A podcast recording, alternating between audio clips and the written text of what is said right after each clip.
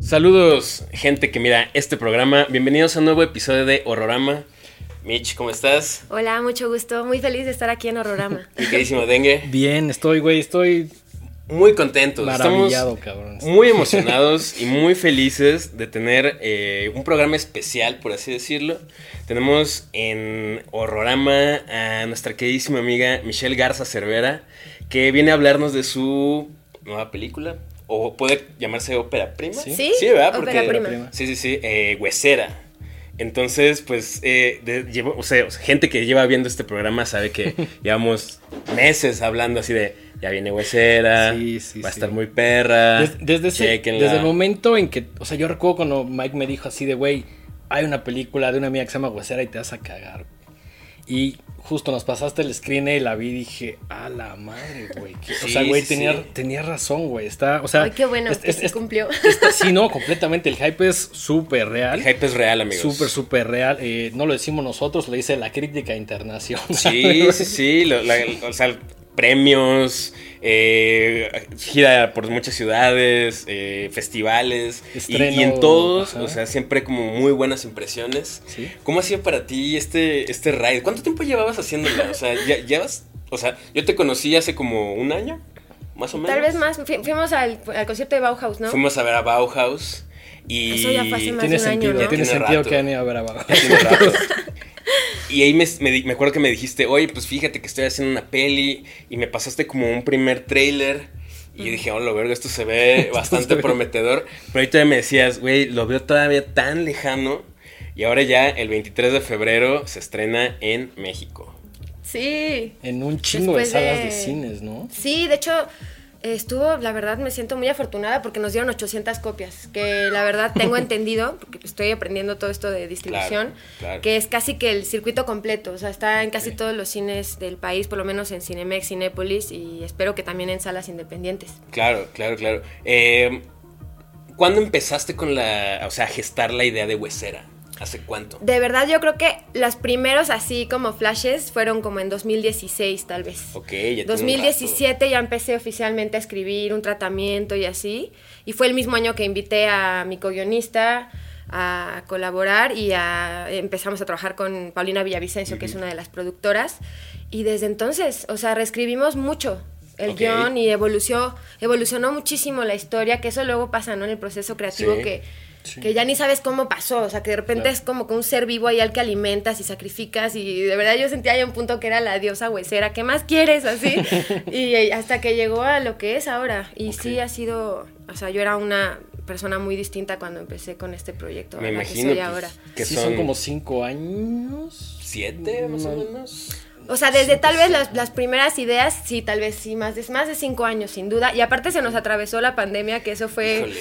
Es que ¿Cómo, les pegó eso-? O sea, Estuvo muy rudo, o sea, en el momento fue una pesadilla, por supuesto, pero ahora lo veo con perspectiva y creo que era lo que, de cierta forma, también le dio un poquito más de tiempo a la película para acabar de desarrollarse de la manera más óptima. O sea, de verdad, esos meses, yo creo que a todos nos pasó, ¿no? Yo sí tuve muchos meses de estar sola en mi departamento, reflexionando y, y tuvo grandes cambios el masticándola y proyecto. masticándola y Sí, me dio como sí. ese, no sé, esa burbujita de reflexión que la verdad no había podido tener antes. En ese punto de la pandemia, eh, ¿en, qué, en qué, qué parte ibas de la película?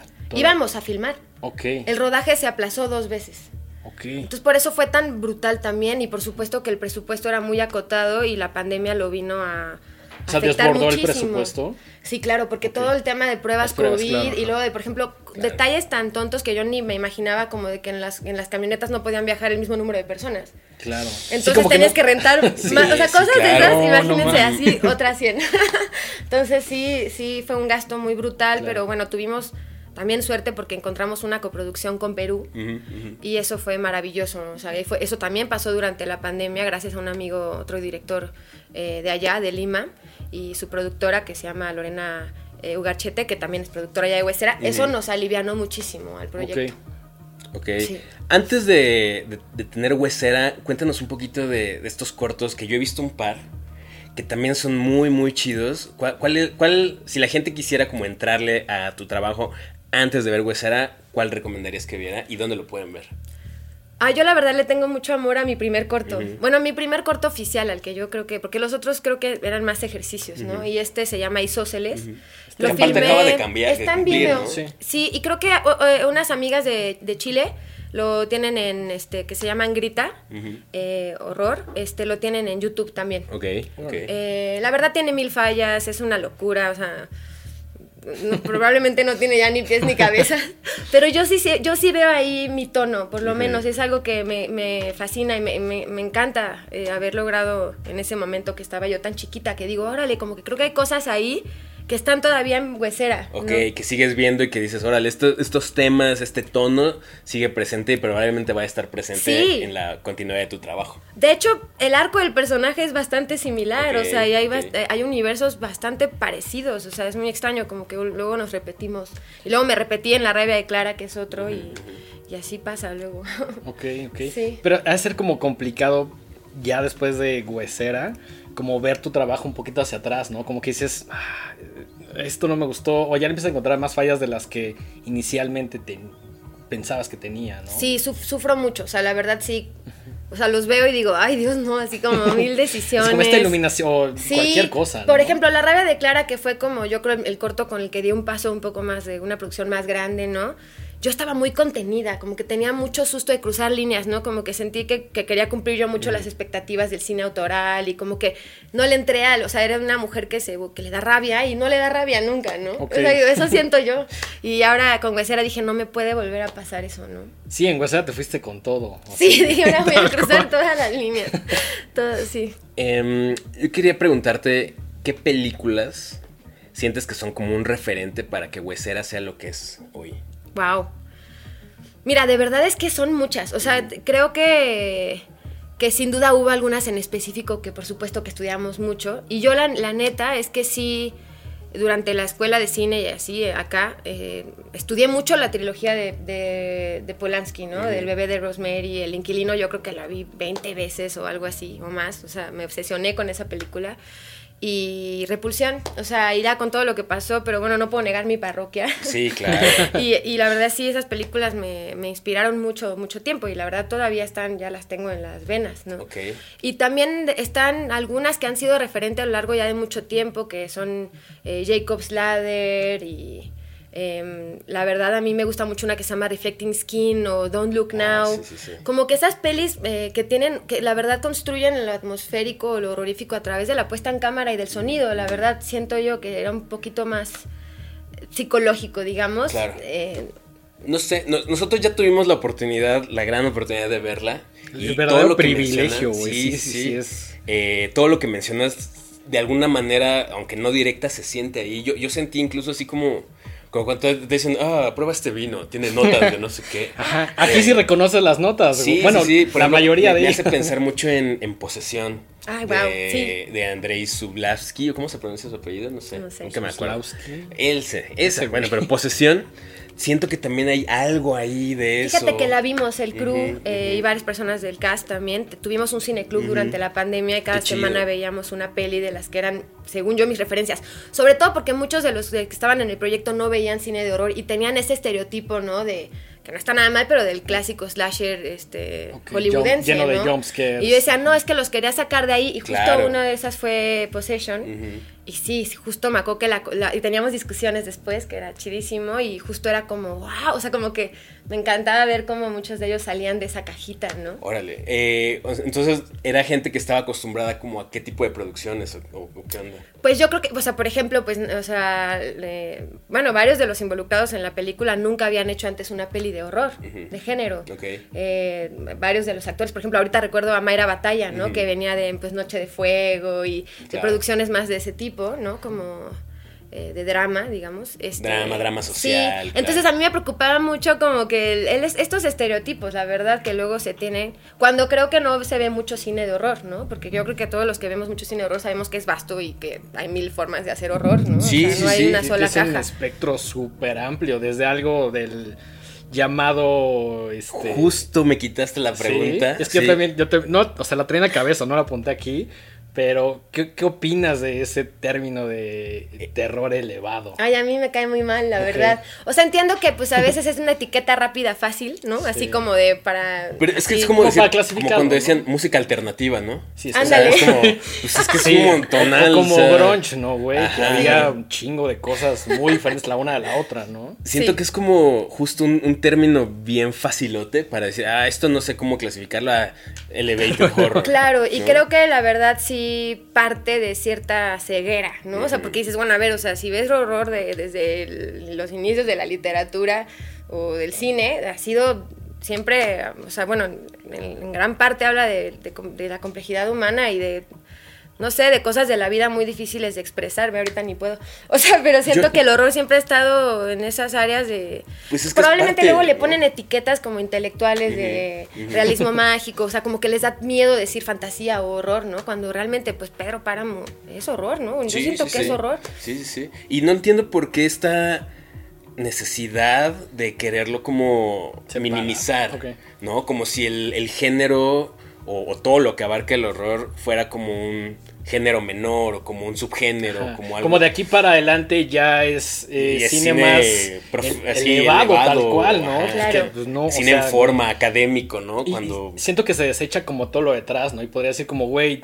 o sea, hay un chingo de películas que ya tenían esa complejidad. Piensas en un eh, Rosemary's Baby y dices, güey, esa complejidad ya existía. No, no, no es un término que esté como abarcando también ese tipo de películas, ¿no? O sea, es, a, mí honestamente me medio Totalmente. O, pienso en Cronenberg, este Carpenter, ¿no? O sea, a pesar de que tal vez tengan esas imágenes que rápido podrían parecer, ¿no? Este medio gore, algunas de sus películas, las analizas y, o sea, That Thing es, o sea, de lo más elevado entonces en tal caso, ¿no? Pero tal vez algunos no la clasificarían así. Sí, y justo ahorita que estabas mencionando eh, Carpenter, pues una, hace poquito le preguntaron, ¿no? Que qué opinaba de...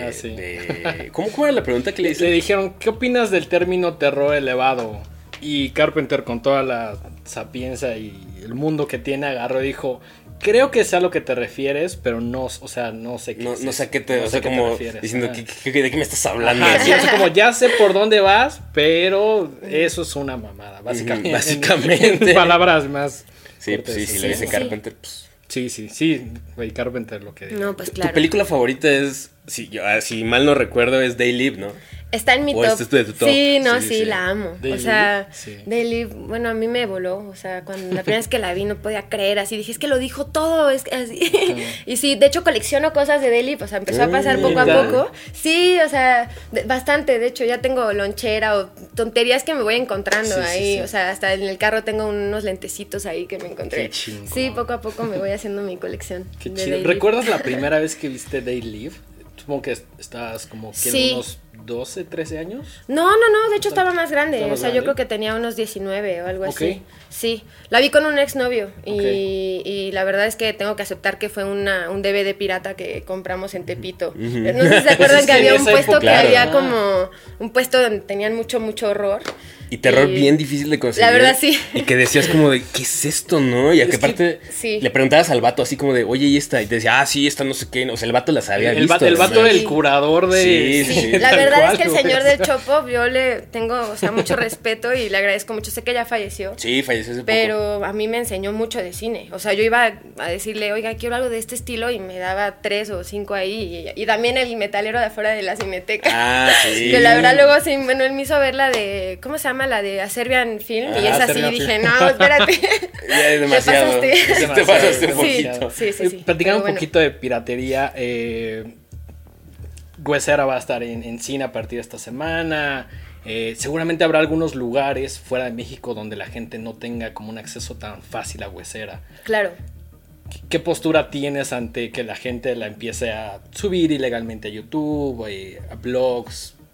Mira, honestamente, eh, yo soy de las que sí tengo una gran colección de, DVDs originales y, justo cuando no encontraba algo, sí. sí. he comprado piratería y también tengo mis plataformas pago, pero entiendo que hay veces que no hay acceso y sobre todo en países como los nuestros. Claro. Y por lo tanto, la verdad no tengo ningún problema. También tengo que decir abiertamente que los cineastas y los creadores pues, no somos los que ganamos la lana de las películas que están en Claro. Cinépolis. O sea, Sí, sí, la alguien- verdad, o sea, bueno, tengo que decirlo, ¿no? No, Entonces claro, así. Pero es una realidad, no tiene yo nada de si malo, veo ¿no? ser O un día saliendo del metro voy a pegar de saltos de emoción. O sea, pero a mí estaría, pues, significa que realmente la película ya se hizo masiva. Y sería una, una gran señal. Sí, ¿no? la, la neta es que nosotros aquí en el programa siempre le decimos a la gente, agoten todas las instancias Número posibles. uno, vayan al cine. Bueno, número uno, vayan es la al cine, experiencia. obvio. Esa es la Sí, experiencia. el cine se ve en el cine. sí, sí. Eh, número dos, si por X o Y no pudieron ir al cine, agoten todas las, las opciones que hay. Eh, normalmente suelen estar en más de una plataforma o con el tiempo ya como que las distribuidoras llegan a, supongo que tratos donde más gente la puede comprar. Entonces siempre hay una forma legal de verla y si de plano, de plano, por cuestiones de, de distribución en Latinoamérica o lo que sea, no pueden conseguirla, pues recurran a, otras, a otros medios. Al Festival No. Al Internacional. Festival Internacional Torrentino. Torrentino.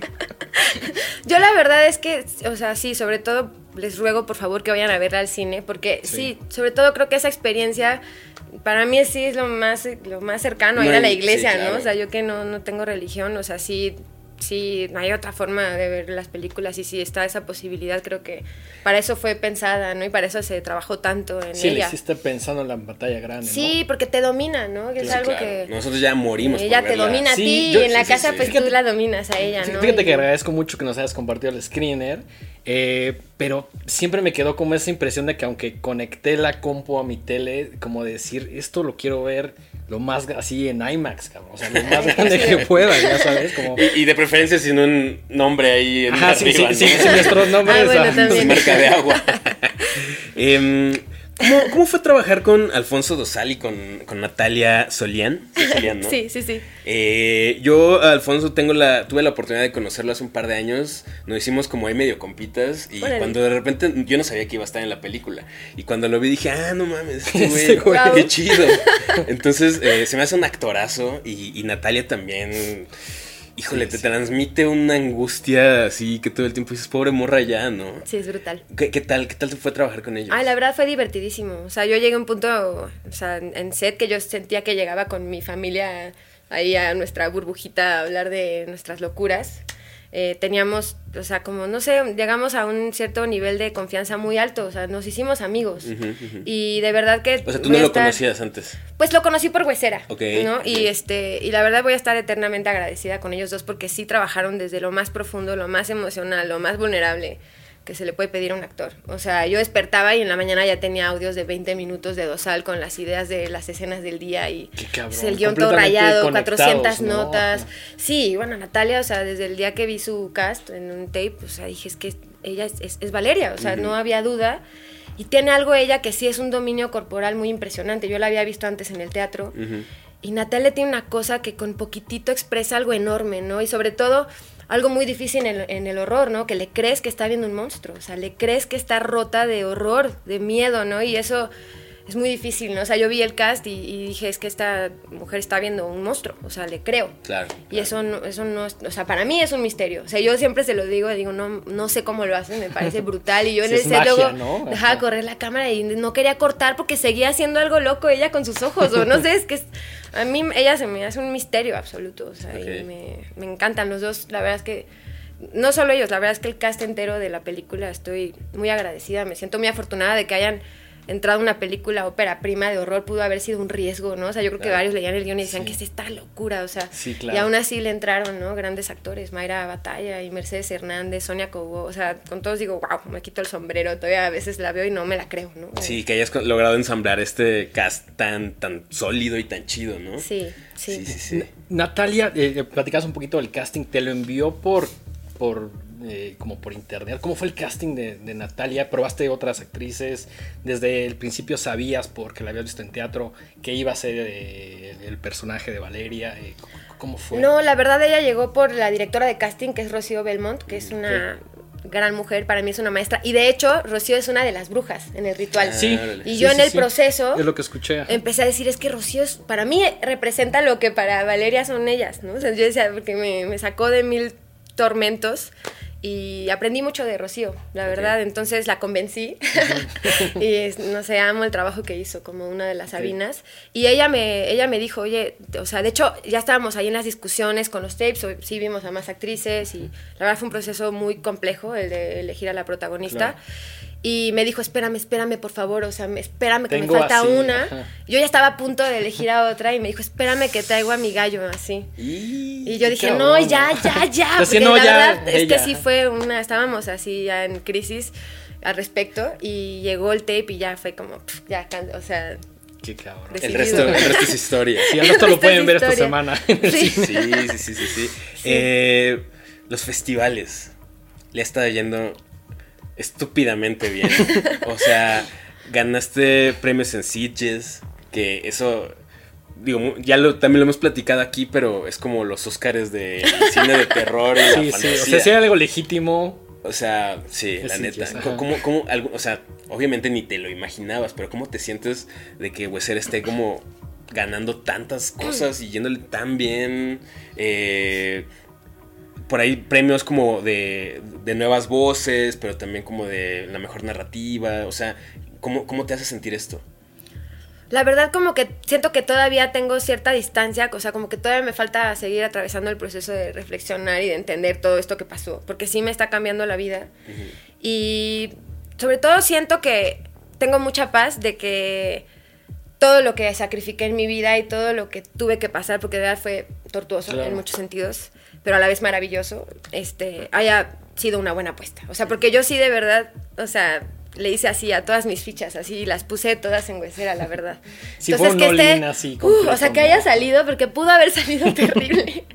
y yo no sé cómo estaría ahorita viviendo. O sea, no, y de verdad sí, estoy muy feliz y sobre todo me encanta salir de las salas y que haya gente que se me acerca. Ha habido varias chicas que se me han acercado en, en quiebra absoluto, muy identificadas y, o sea, he tenido ciertas palabras y frases saliendo de las proyecciones que nunca se me van a olvidar, o sea, han sido muy impresionantes, ¿no? Y que de verdad, y que son mujeres de completamente de lugares distintos del mundo y que les llega de la misma manera, ¿no? Y que se sienten como muy agradecidas de que haya algo allá arriba en una pantallota que les dice, oye, tu experiencia es normal, o sea, no es un monstruo, o sea, eso que sientes, o sea, muchas lo sienten y eso, para mí creo que eso ha sido la, mayor satisfacción. Obviamente están bien chidos los premios, sí. Sí, claro. No, pero, pero... No, jamás se te olvida cuando alguien te dice, oye, lo que hiciste... Me, algo, ¿no? Me, está provocando algo en la vida que es, muy loco. Sí. Luego leí una reseña en Letterboxd que Hubo una pareja, creo que fue en Canadá, que se empezaron a pelear en la audiencia. O sea, el chico le empezó a gritar a ella durante Huesera. Y él se acabó saliendo de la película. En lo que estaba la película. En lo que estaba la película. O sea, pero que era como al respecto de la película. o sea, y eso sí dije, quiero saber más. O sea, pero igual que bueno, ¿no? O sea, como que dije, órale, si, si desató una conversación así de necesaria, yo, ¿no? Yo creo que una película puede, o bueno, una expresión artística, llámese como se le llame, puede provocarte o cosas chidas o cosas fuertes, negativas, pero si no te provoca absolutamente nada, pues no sé. Eh, ajá, a lo mejor no se llama arte, se llama otra cosa. Sí, no sé. yo creo que la, función última del arte es provocarte cosas. Algo, algo, algo. No, sí, sin duda. Ahora, tampoco es... que todo el mundo vaya a conectar con todo siempre, ¿no? No. Pero ya saber que hay como un grupo de personas a las que sí les está moviendo cosas acá y acá es como de. Sí, no, sí. Mi propia familia, la verdad. O sea, mis hermanos, mi papá sentí como, yo, yo estaba asustadísima de que la vieran. Y luego sí sentí en ellos esa cosa de panza revuelta, ¿no? Que fue muy chida, o sea, como muy liberadora, en realidad. La historia de Huesera es personal, es como estás volcándote en, tu obra o estás como imaginando a partir de experiencias de otras personas o sea, para mí es muy importante nunca caer en lo como autobiográfico, ¿no? Tal cual. como que siempre trato de mantener la historia como sirviéndole a la historia, ¿no? O sea, no de lo que me gusta a mí, sino... O sea, como que tratamos de llegar siempre a eso, mi co-guionista y yo. Pero sí, sin duda, o sea, pasa el tiempo y todo empezó muy inspirada en, mi abuela, ¿no? Que es una figura bastante similar a Valeria. Bueno, en, en cuestión de vida, ¿no? Este, general. Y, y cómo empieza una diciendo, no, es por mi abuela, como que lo quieres mandar a la tercera generación, ¿no? De no, es mi mamá, no soy yo. Y luego poco a poco te empieza a golpear el proyecto porque dices, no, a ver, cállate. O sea, claro que tiene, yo había perdido a mi mamá unos años antes de empezar a escribir esta historia Y claro que la muerte de, nuestras madres, o sea, eh, espero que no, les, no la hayan atravesado, pero te lleva por lugares muy oscuros en los que te das cuenta y te pones a pensar en ella como un individuo separado de ti. O sea, en que, ay, chale, o sea, mi mamá hizo yo sí llegué al punto de poder tener esas conversaciones con ella y la verdad eh, agradezco mucho haber podido tener ese momento con ella, pero sí esa reflexión y por supuesto yo siendo una mujer en mis treintas, eh, con tantas, o sea, tuve un momento en la vida en el que sí podía yo decidir, ¿no? Una vida doméstica o no. Y fue en lo profundo, ¿no? O sea, en el momento no lo quieres aceptar, pero horrorífico, ¿no? En muchos sentidos. Entonces ahora vas pasando el tiempo y me doy cuenta que es mucho más personal de lo que me imaginaba. Sí, claro, claro. Últimamente siento que, por lo, por lo menos desde que empezamos el programa, me he hecho muy consciente de la cantidad de cineastas que hablan de la maternidad y del miedo a la maternidad. Y está muy cabrón, o sea, sí, sí es como de ultimate body horror, ¿no? Sí, es que sí, o sea, sigue siendo algo, o sea, ¿cuántos o sea, digo, hasta la imagen de un parto, ¿cuántos realmente de nosotros lo hemos visto, no? o sea, casi que hasta nos... Es una imagen súper fuerte. Sí, a, mí, a mí, de hecho, me parece peculiar y como me, se me hace extraño que como... O sea, hay gente sorprendida de que... Bueno, no sorprendida. Más bien que opina como es que está de moda. Pero es que ¿cómo va a estar de moda algo que, es, que todos vivimos? o sea, todos salimos de un parto y todos, o sea, o, seamos o no padres, nos atraviesa. O sea, y, y, cómo no va a ser un proceso socialmente brutal que está tan normalizado y que por supuesto que es digno para el cine de horror, ¿no? Entonces, pues, creo que no va a parar y no debería, ¿no? Sí, no, yo creo que es un, es un gran tema que da para mucho y creo que, bueno, los hemos vivido con nuestras hermanas, ¿no? O sea, mi hermana sí me dijo, hubo un montón de cosas de que cuando yo tuve a Andrea no estaba preparada y y he platicado con algunas mamás de nuestra edad más o menos.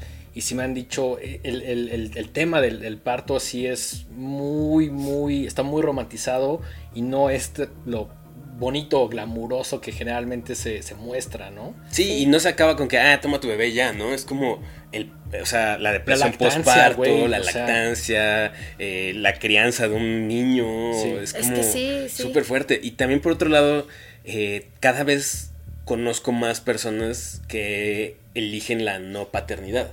O sea que durante décadas y generaciones y generaciones se piensa en la, en la maternidad slash paternidad como la meta última del ser humano, ¿no? Como de es, la culminación de tu vida, tener, tener hijos o... Sí, claro. Y, y, también cada vez más conozco gente que dice, no, es que yo no quiero.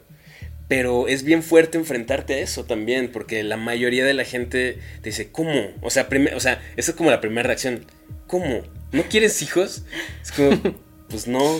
Y ya se vuelve un tema, o sea, ya se vuelve un... No es como, ah, qué chido, no es como de, ah, ¿te gusta o no te gusta? El helado, El helado, ¿no? Es como de, no, pero ¿por qué no? Pero... Y, o sea, siempre hay una discusión a partir de ese no, ¿no? O sea... Claro, y hay, sí, hay como una, no sé, es muy violento, ¿no? Porque como que hay una narrativa ahí de que si no, te vas a morir solo. Y triste y, ¿no? O sea, como tragedia de vida. Y eso es horrible, ¿no? Y de cierta forma, o sea, yo, yo por ejemplo, no, es que haya tomado una decisión, o sea, sí o no, más bien, la vida no me ha llevado al punto de decir, hoy quiero ser madre. Este, pero sí, sí es brutal como pareciera, ¿no? Que decir no es como, bueno, entonces estás condenada a una vida de tristeza, ¿no? Y de soledad. alguien me dijo, o sea, y me, se me hizo súper fuerte porque lo dijo con toda la el miedo del mundo. Me dijo, pero es que entonces, ¿quién te va a cuidar cuando seas grande? no.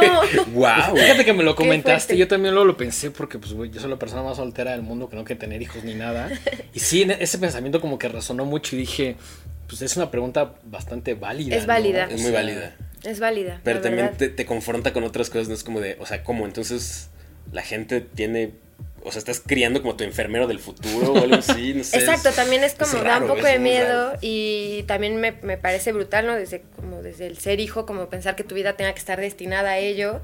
Y también por otro lado, yo sí creo que yo tengo una esperanza grande como de, otros sentidos de comunidad y como que sí, justo era más allá de en sí la maternidad, como que me ha hecho cuestionarme mucho para mí qué es lo, el tipo de familia que quiero. ¿no? Y, y, sí quiero una familia, pero ¿cuál quiero, no? Y de qué forma, y no tiene que ser lo que tenemos pensado, y la verdad es que es muy difícil salir de la caja, o sea, ni siquiera... Pero creo que sí, tengo varias amigas, muchos amigos que están en esta en este tipo de, de pensamiento ahorita, ¿no? O sea, y, y creo que eso me hace sentir como tranquila con el Sí, futuro. claro, claro, ya no se vuelve este estigma, ¿no? Así de, ah, no, que nunca, nunca, no voy a tener una familia, ¿no? Sí, que- Como- creo que, en- en- de, no sé, ciertas generaciones en adelante como que esto ya se ha ido rompiendo y se ha ido normalizando de alguna manera como la decisión de decir yo no quiero una familia, yo no quiero una pareja, yo no quiero hijos, etcétera. Pero sí, todavía siento que al menos en México falta muchísimo, ¿no? Y creo que películas como la tuya sí están como revaluando este concepto, ¿no? Ay, muchas gracias. Ojalá ponga ahí mi granito. Yo Todo estoy seguro de que yo sí. creo que todo suma Sí. y obviamente solo el tiempo lo dirá, pero yo, yo sí creo que, o sea, digo, y no, no es porque estés aquí o porque seas mi amiga o lo que sea, pero yo sí creo que va a marcar algo en la historia del cine de terror en México y ojalá qué- del mundo, ¿no? No sé, no sé, no sé qué va a pasar, pero para mí sí es una obra importante. Muchas gracias.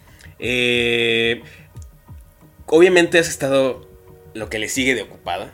¿No? O sea, obviamente andas viajando, andas eh, haciendo mil cosas, obviamente en entrevistas de eh, gira de medios, etcétera. ¿Pero has tenido chance de, de ver películas últimamente? Eh, no, no tantas como yo quisiera, porque Claro. sí, luego la verdad en los festivales yo iba y veía así como el programa y decía, "Ah, huevo, voy a ver un buen y cual, o sea, no tenía ni 10 Sí, minutos 500 para comer, o sea, ajá. sí, la verdad luego solo quería dormir, o sea, pero sí, no, sí logré ver algún- algunas pelis, o sea, y varias que me encantaron este año. Lo que sí sentí es que me faltó ver más cine latinoamericano, la verdad, es lo que ahorita tengo muchas ganas. Este, pero bueno, ahorita una que se me viene a la cabeza que me encantó y que se va a estrenar pronto es la de Holy Spider, Ok. de Ali Abasi, Sí, que es el director la... de Border. Espero haber dicho bien su nombre. Sí, ¿Border es la de los trolls? Sí. Sí, bueno, creo que la mencionamos en el, En el programa, de lo que viene. Sí, sí, sí. Ah, ok, ok. Sí, es un sí. peliculón. Ok. Está muy arriesgada, o sea, es un, es un guion que digo, wow, o sea, cómo se atrevió y qué bien la bajó y, o sea, yo no sé si la quiero volver a ver pronto, o sea, pero es esas pelis Esas, que, ajá, que te tienen que pasar un remueven rato, ¿no? todo. Sí, me encantó ese director, me parece que es. Border es una película bastante La amo, loca, ¿no? la sí, amo. sí, sí, sí, sí. ¿La viste? Ese director me genera No, mucha no, no, no, expectativa. no, no he visto Échatela, échatela. La tienes que ver. Sí, es un, Lo voy a un en este momento. Peliculón, sí. ¿Qué, qué otra o, o qué otro cineasta sientes que ahorita es como de uff, échenle ojo a eso porque se viene cabrón? Tengo otra que me encantó, que no voy a poder decir el nombre de la directora porque no, no me acuerdo, porque es, o sea, creo que es danesa, la de- que también se va a estrenar, o, o está- o ya estuvo, la- que la- le pusieron aquí Cría Siniestra. Ah, sí, Hatching. sí, sí, sí. ¿La vieron? Sí, la vimos, Sí, sí, la sí. vimos. La vi en Sitges. Ok. Uf, no, no, no, me, me encantó, me encantó. De hecho, me tocó sentarme junto a la directora, nos estaban maquillando a las dos. y yo estaba toda fan, así de, de aquí está. Este, la verdad es que me pareció fenomenal y lo que más me gustó, de lo que más me gustó es su monstruo. O sea, como que hace mucho yo no veía un monstruo como que lo podías tocar. O sea, yo creo que mezcló como prostéticos de la mejor manera con VFX y eso me pareció muy radical, o sea, como muy admirable de, de Sí, su dirección. sí, muy, o sea, es muy loable mostrarlo tan frontal así el, al no le personaje. temió a eso. O sea, yo me imagino escribiendo el guion, digo, bueno, ¿cómo convenció a su equipo de que esto se iba a ver bien, no? Porque sí pudo haber sido fatal. Sí, la, la No. comentamos aquí en uno de los programas y justo decíamos eso, que era de lo que más nos había llamado la atención. Y sí, es como una mezcla de. Sí, hicieron como un puppet, pero también fuera medio animatronic, pero también ahí con su post. Sí. Sí, una cosa bastante, bastante. Sí Buenísima. nos o gustó sea, bastante que- película. Hicimos Sí. programa especial. Ajá. Sí. Ah, qué chido. Sí, a mí sí, me pareció fenomenal. Y bueno, por supuesto, Barbarian. O sea, yo no podía creer Barbarian. O sea, aparte, la- o sea, me encantó la sala a la que la fui a ver. Como que, el- o sea, esta, esa peli se tiene que ver en una sala llena de Sí, gente. claro. Y me sorprendió de las mejores maneras. Y amé a las decisiones de casting. y Me parecieron tan inteligentes. Y me encantó. Me encantó, me encantó. O sea, es de mis. Mike, pelis Mike es gran favoritas, yo fan. creo. Mike es gran fan. Sí, la- Sí. la- este, quedó con mi lugar número 4 de, Ah, de sí, sí, top vi sus 10 top. del muy alto. Sí, vi sus top. Sí, sí, me encanta. Estaba muy alto. Sí, estaba bueno, fue, fue, fue muy refrescante ver Sí, algo así, ¿no? sí, Como sí, de, sí. Ok. Muy refrescante. En- entré sin saber ni qué onda Ajá. y salí así como de Wow. vendida. Yo traía las expectativas altas, o sea, porque había leído cosas y las cumplió. O sea, hasta las rebasó. Sí, supongo. sí, definitivamente. ¿Tú, eh, fue, ¿Tuviste pocas cosas que pudiste ver en, en Sitges? Sí, en Sitges de verdad estuvo muy loco el calendario así de prensa y todo. Pero sí vi Hatching, em, no me acuerdo ahorita qué más vi. Tengo muy mala memoria. Bueno, y luego si te acuerdas nos Sí. escribes y ya. No, bueno, un- pero es que, o sea, había, una, había tantas pelis chidas. o Sí, sea, claro, pues es que es un festival de muchas puro. ganas Entonces es como quieres ver todo y a la vez no puedes ver mucho, ¿no? O sea, es como de, bueno, pues esta y la otra y después tengo que hacer prensa, tengo que hacer Sí. cualquier cantidad de cosas que tienen que ver con el trabajo, ¿no? Sí, estuvo, estuvo, Sitges estuvo increíble. Aparte yo había ido antes con un cortometraje. Este, bueno, no, no, no, fue con México Bárbaro, o sea que Ah, sí fue el ok. cortometraje. Y bueno, yo a esa vez la vi, vi Sitges como desde lejos, o sea, como de wow, o sea, no, no podía yo creer, ya ahorita que fuimos con, con la ópera prima, no sé, de verdad sí es la meca del cine de género, o sea, sí está... Sí, sí es como... Algún día Horrorama estará cubriendo ese evento. Sí, Estaría increíble, favor, no, estaría sí, increíble. Yo- tienen que estar allá. Yo tengo una duda. Cuando estás, eh, la película se presenta, si no me equivoco, en Tribeca, ¿no? Sí. Cuando llegas y tienes una función en Nueva York para ti con tu ópera prima, ese momento donde estás entrando a la sala de cine, te sientas, ¿cuál es el sentimiento? ¿A, a qué se parece? Mm. Híjole, la verdad ese día, me acuerdo que estábamos Natalia y yo sentadas así abrazándonos, como que teníamos nuestros brazos así como trenzados y las dos temblando, o sea, Claro. la verdad lo tengo hasta allá como, mi recuerdo es medio de flashes, es sí, bastante sí. difuso y aparte yo estaba agotada, estaba filmando una serie y volé así de noche, no dormí nada, parecía ahí, o sea, fue como, todo fue como... Increíble, caótico, pero caótico. O sea, y luego la fiesta estuvo buenísima después. Yo hubiera puesto la peda de mi vida. No, sí, O sea, perdí, perdí mis lentes favoritos, fíjate, de lo que me acuerdo, porque sí me, o sea, nos pusimos, una- o sea, uno de los productores ejecutivos, la verdad, se, se rifó una muy buena fiesta en. Nueva York. Oh. Y sí fue, wow, o sea, estuvo muy divertido. y, A mí la idea de decir, van a mostrar mi película en este festival, en Nueva York, y la sala está repleta y hay mucha expectativa, me abruma demasiado, ¿no? Sí, Es- fue un poco abrumador, o sea, la verdad disfruté más, hubo otras dos proyecciones que fueron más chiquitas y no estaban tan llenas de gente y esas las disfruté más, porque ahí sí ya fui capaz de decir, se ve súper bien, se escucha increíble, este, y como que me, nos fue cayendo el 20, ¿no? De que había tenido buena recepción, la, que la verdad es que en ese momento yo jamás me imaginé que, íbamos a ganar los dos premios en Tribeca, porque la peli estaba nominada a dos premios Ok. y nunca me lo imaginé. O sea, de verdad yo dije, qué bueno, fue una buena función de Midnight, la peli cumplió, no sé qué, pero cuando nos avisaron de los premios sí fue así de, no, no tenían ni poquita expectativa, ¿no? De fue Best New Narrative Director, ¿no? Y el Nora Ephron, que es el de como mejor ¿Público? película eh, dirigida o- o- y escrita por una mujer. Ok. De- ajá. Para ti, ¿qué tan importante es que exista... Esta es una pregunta un poco polémica, tal vez. Pero ¿qué tan importante crees que exista como justo una, un premio especial para mujeres en lugar de que se considere todo junto? Claro. Mira, la verdad es que sí siento que cada vez que tiene que haber un cambio, como que las iniciativas, o sea, como un premio para mujeres, se sienten como torpes, incómodas, ¿no? Pero siento que solo así se va cambiando la cosa, como porque es real que si ves la historia del cine es mínimo el porcentaje de directoras mujeres, ¿no? Entonces se tienen que hacer estas cosas como el IMCINE, ¿no? De que cinco puntos más si eres mujeres. Y entiendo que haya incomodidad porque son cosas que podrían sentirse como ca- casi que institucionales, torpes, rígidas, sí, ¿no?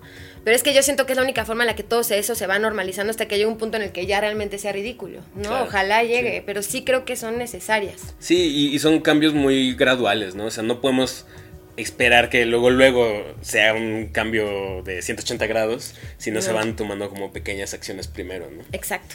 Sí, sí, sí, sí. Oye, ahorita que mencionabas lo de la fiesta, eh, algo que yo sé que es muy importante para ti en, en las películas y en tu cine, obviamente, es la música. ¿Qué nos puedes decir del soundtrack de Huesera?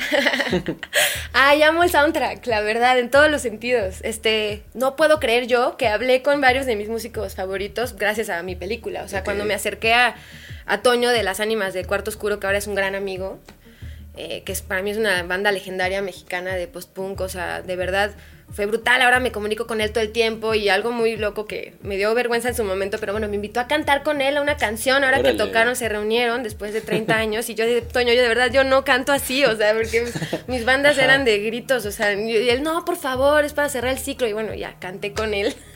O sea, de verdad sí, hacer el soundtrack me llevó a momentos así. Y luego, pues, eh, eh, eh, Delirios Crónicos de Perú y también, o sea, y también está Décima Víctima de España y me comuniqué con ellos y me han mandado correos hermosos de que ya vieron la película y fueron, los dos tienen hijas que aman el horror, de hecho, una de las hijas de uno de los de décima víctima tiene un podcast de horror y, o sea, mandarme correos con ellos ya, para mí ya Sí, es que fenomenal. no estabas sí. pensando en algún momento. No, y de verdad que el texto fue pidiendo esas rolas. O sea, como que no.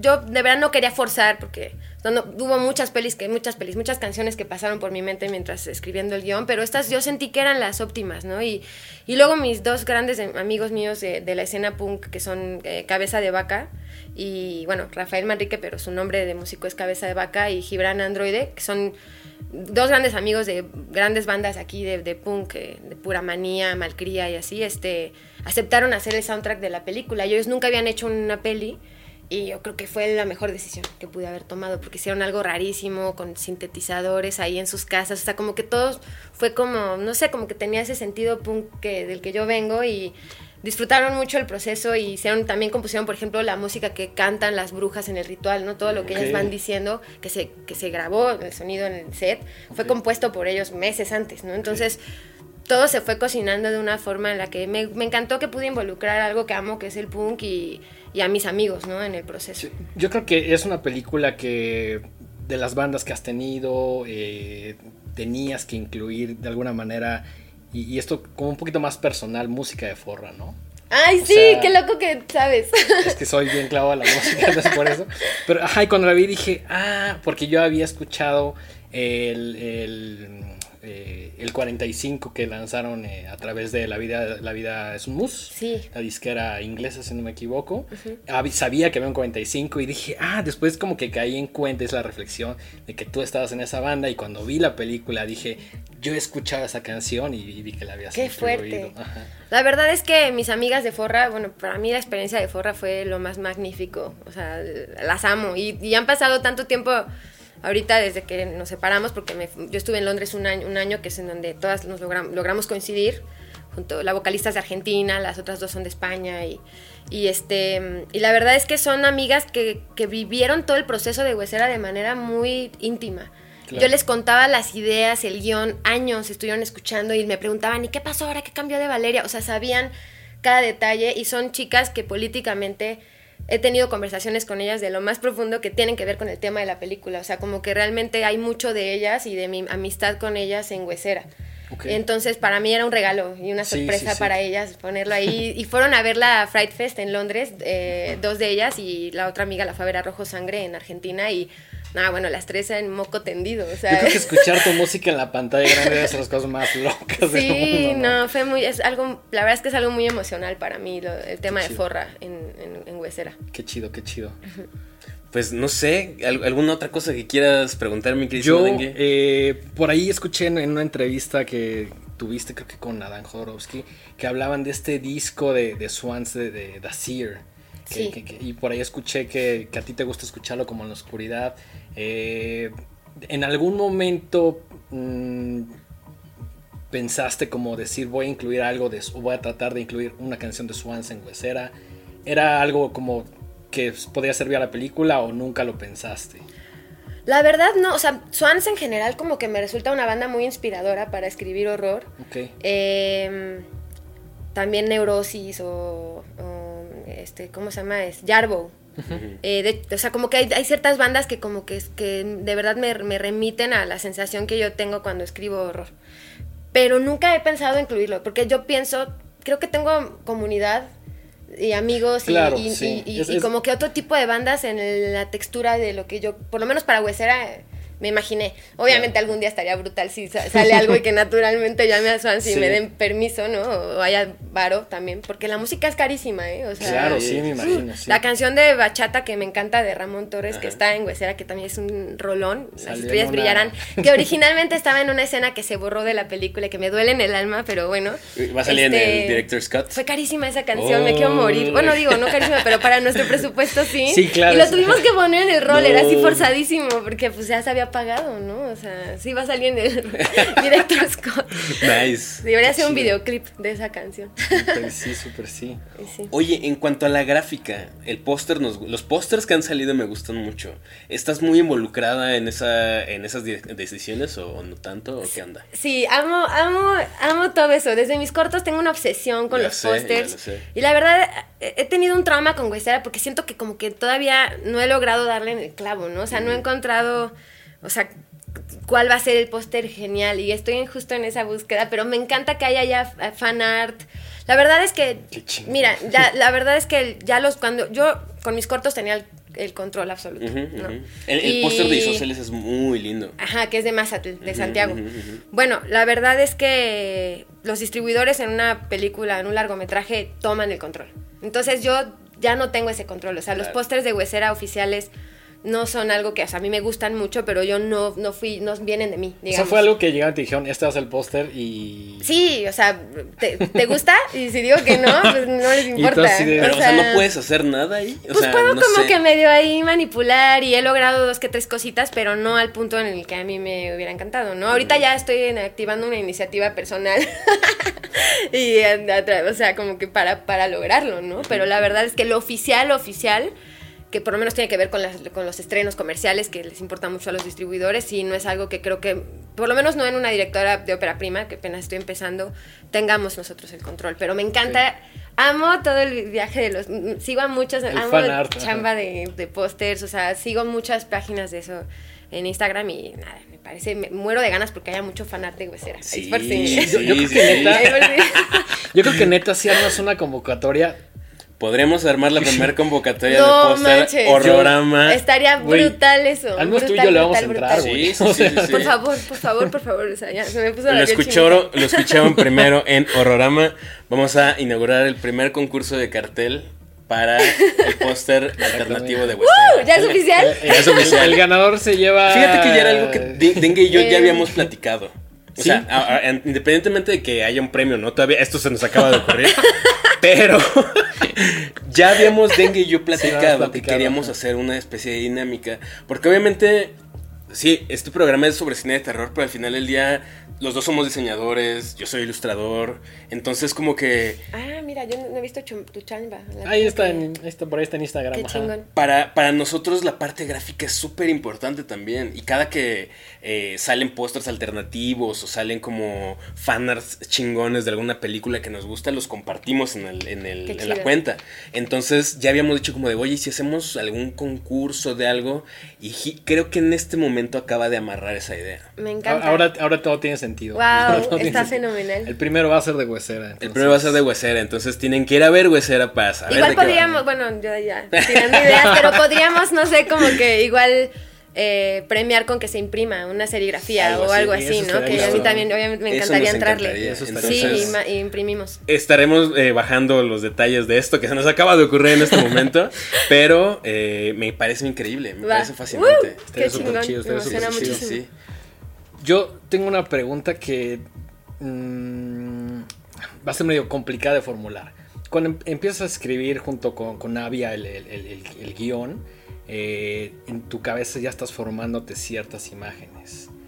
Eh, ¿qué, qué tanta distancia hay entre esas imágenes de cuando estabas escribiendo el guion a lo que viste una vez ya en el resultado final?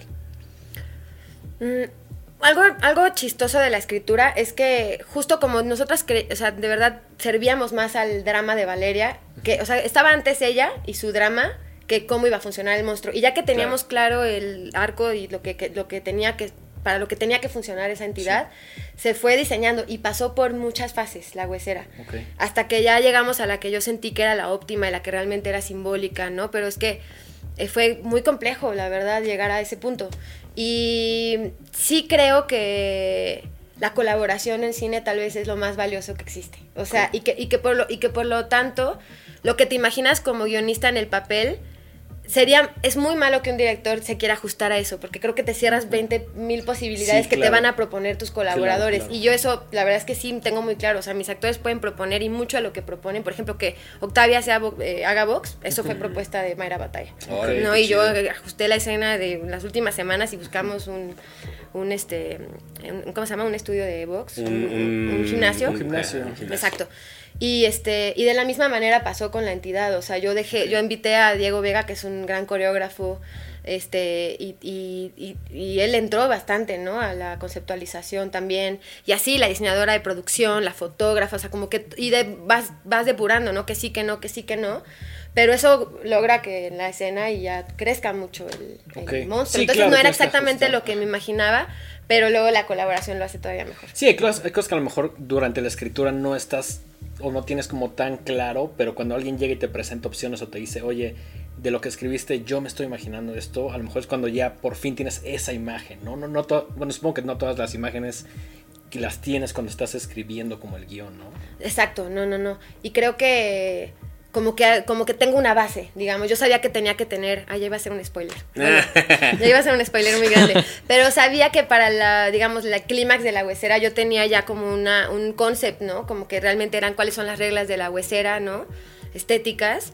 Y esas son las que no se pueden romper. Ahora Claro. en base a eso voy a escuchar a las bailarinas, voy a escuchar a, a los que la conforman, ¿no? Para hacer los cambios que, que estén más chidos. Ok, ok, ok. Sí, como irte ajustando a las propuestas, a la realización, al presupuesto, un montón de cosas. Exacto, pero la verdad es que sí, como mi teoría como directora es prepárate lo más, más posible, o sea, yo sí, la verdad, con mi fotógrafa, por ejemplo, hicimos el shooting varias veces, íbamos a la locación, tomamos un buen de fotos, todo, todo estaba planeado, o sea, no hubo, no hubo realmente mucha improvisación en Huesera.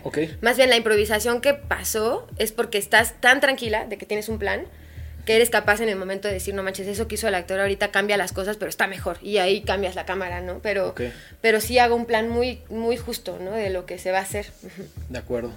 Ok, ok, Sí. ok. Mi última pregunta para ti sería, ¿eres una directora de terror o eres una directora de cine? Soy una directora de cine. Porque en este momento amo el horror y, y creo que es muy vasto y tengo muchas curiosidades e investigaciones, que es lo que me lleva a seguir, a seguir estando en el género por mucho tiempo, yo creo. Pero también si un día la vida me lleva a Claro. tener una pasión o algo, una curiosidad de algo que no cae en esa caja, pues no me voy a restringir. Sí, claro. No. claro, El siguiente proyecto que viene, eh, Palizada, Sci-Fi, eh, ¿cómo, cómo te Es una locura, ¿no ¿Cómo te saben? enfrentas a eso? Pues ya, ya nos dimos cuenta, eh, también estoy escribiendo la Conavi, la misma co-guionista, que es horror cósmico, pero o sea, la fuimos escribiendo mucho tiempo hasta que de repente dijimos, güey, esto es, esto es esto, o sea, como que fue lo que dictó el material, de verdad. Y ahorita justo nos fuimos tres semanas a reescribir el guion a Campeche, Mérida y a un pueblito que se llama Palizada, que es de donde está inspirada la historia. Y fue, o sea, nos imaginábamos bien chidas en la selva escribiendo y el proceso creativo y no, o sea, estuvo fenomenal y Abby es una gran amiga y compañera y colaboradora, pero sí, el, proceso- el proceso creativo te lleva al infierno, o sea, tuvimos días horribles en los que yo decía, es que ya no, nada tiene sentido, este proyecto no se debe de hacer, y así va evolucionando hasta que ahora lo amo otra vez, ¿no? Y sí logramos reescribir todo el guion y es una es una peli ahorita que sí creo que va más en hacia el horror cósmico es algo de que tiene que ver con, con fuerzas naturales eh, extrañas de la tierra.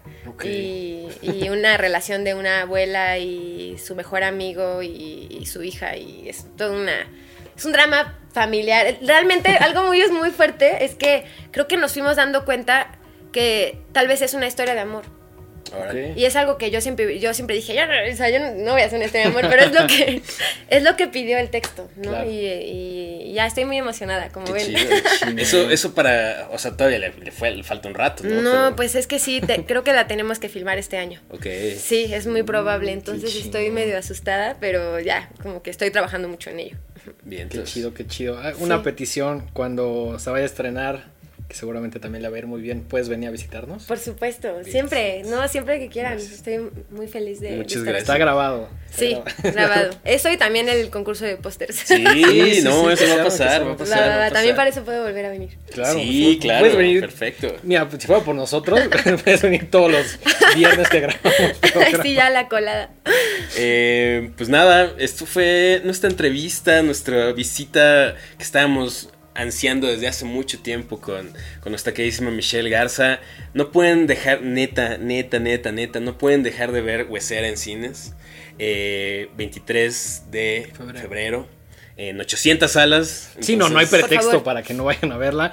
Eh, no sé si sea exclusiva de Cinépolis. No, está también va a estar en Cinemex. Ah, ok. Sí, sí, sí, va a estar en... Y ojalá que en la Cineteca, eso todavía no Estaría sé, pero estaría... Estaría ese es mi sueño también, o sea, Sí, ojalá que sí, sí, se haga. sí. Sí. Pues, pues, no sé, eh, algo que quieras agregar. No, pues muchas gracias. No, la pasé no, muy bien, se me pasó demasiado rápido. Es muy rápido. Sí. cuando- o sea, nos dura un una hora más o menos el programa, pero siempre se nos va así como, pues como arena, así sí, de volada. hasta ganas de, de platicar más, pero bueno. Yo creo Muchas que. gracias, de verdad. No, no, hombre, Mike y yo estamos súper agradecidos de que tu agenda ahorita, que es así lo más lleno del mundo entre tu trabajo, entre la gira de medios, festivales, eh, que ya falta bien poquito para que se estrene, que te hayas dado una hora un poquito más de, de tu tiempo para venir a Horrorama, yo creo que es, es algo increíble. No, No, por supuesto, son mi comunidad, entonces siempre Gracias, cuenten gracias. conmigo. Gracias, Eh, gracias. Michelle, tus redes sociales para que la gente pueda estar como al pendiente de eh, proyecciones especiales de Huesera, de lo que estás haciendo, etcétera. Claro, realmente la, una- la única que uso es Instagram, es M Garza Cervera. Ok. Este, y ya tengo TikTok, pero todavía no hago nada. Es un tema, es un tema. es un tema, pero ya veo, por lo sí, menos ya, ya me meto a ver. Sí, sí, sí. Sí, sí, sí. Eh, Denguito, tus redes sociales. Eh, arroba el dengue ahí en Twitter e Instagram. También ya estoy en TikTok, caí en ese agujero negro. eh, pero bueno, voy- estoy tratando que un contenido sea un poco inteligente y otro basura. Ajá. O sea, como, Nivelarlo un mix, como un mix, entonces toca el basura, no sé, pero bueno, ahí estoy. Mike, tus redes. Yo estoy como arroba Mike-Sandoval- en Instagram, arroba Miguel Sandoval en Twitter. Y las redes sociales de este programa son arroba Los Horrorama en todas las redes sociales. Y nos encuentran en YouTube y en todas las plataformas de streaming de audio como Horrorama. ¿No? Entonces, pues nada, nos vemos en el siguiente episodio de Horrorama. Michelle, de nuevo, muchísimas, Gracias. muchísimas gracias. Gracias a estar aquí. ustedes. Gracias. Esto fue Horrorama, nos vemos hasta la próxima. Van Huesera.